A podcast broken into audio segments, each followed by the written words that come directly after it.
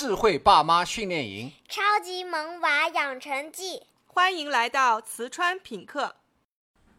上一期，陈老师为我们讲述了纠正孩子说假话所带来的影响。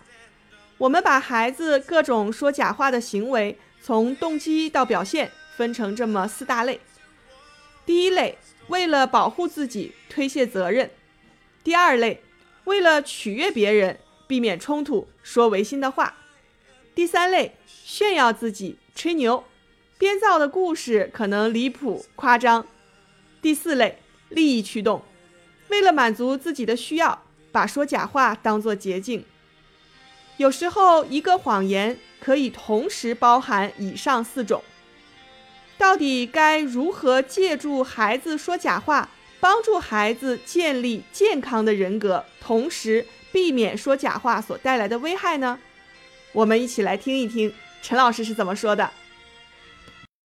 孩子对家长说了假话，并不代表他们对谁都隐瞒真相。有的谎话是只给爸妈准备的，对老师却说真话；也有的谎话是给所有的大人准备的，只跟小朋友才说真话。反过来，也有情况是对大人说真话，对朋友说假话。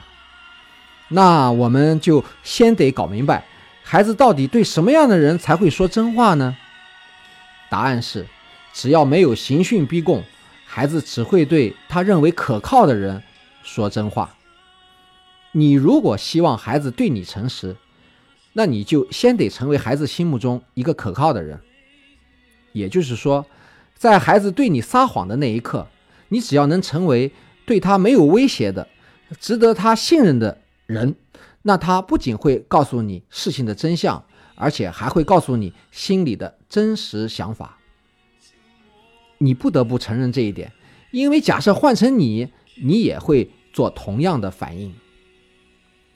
好，我们先强调一下，这里的威胁是指大人的指责、惩罚，包括建议、要求等等，这一些就是孩子看来的威胁了。因为家长是权威，你拥有绝对的控制权。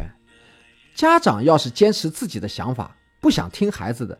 在孩子看来，就会失去安全感，失去玩的自由，做自己不想做的事情。怎么才能让孩子觉得你可靠，对他没有威胁，值得信任呢？六个字，两句话：容得下，担得起。我们一直在用的这个例子，你还记得吗？孩子不想上学，为了得到片刻的轻松，撒谎在学校门口，差点被一个叔叔拐走的那个例子。你知道他的爸爸后来是怎么处理的吗？他先问孩子：“你不想上学，想干嘛呢？”孩子说：“我想回家。”那爸爸问他：“要是我带你去玩，你要不要呢？”那还能不要？结果爸爸真的带他到游乐场、电影院玩了整整一天。这就是容得下。有的家长一听急了：“这还了得？大人不上班了，学校落了课怎么办？”要是都照这样，那孩子也太难带了吧。我们再来听，这个爸爸又是怎么担得起的？父子俩玩的兴起，直到中午还是孩子先想起来了。爸爸，咱们这样在外面玩，老师说我怎么办？爸爸说：“这个你不用管，爸爸会和老师说。”那晚上的作业怎么办？爸爸帮你一起想办法呀。在这个故事中，爸爸容得下的不仅是孩子撒谎，也容得下因为孩子撒谎给自己带来的麻烦。毕竟他一天都做不了自己的事情，他的行为却直接指向问题的源头，就是孩子内心的需求、情感的压力。他给了孩子一个出口，让孩子得到宣泄和释放。他担得起的是责任。他把孩子不想上学的所有责任，包括学校可能给的压力、妈妈可能的不同意见，都担在了自己身上。要换成是你，你是否愿意晚上把自自己不想上学的心理压力以及遇到的困难，都告诉给这样的一个爸爸呢？我们要是去医院，最怕的就是医生告诉我们，我们得的是绝症，宣判无解。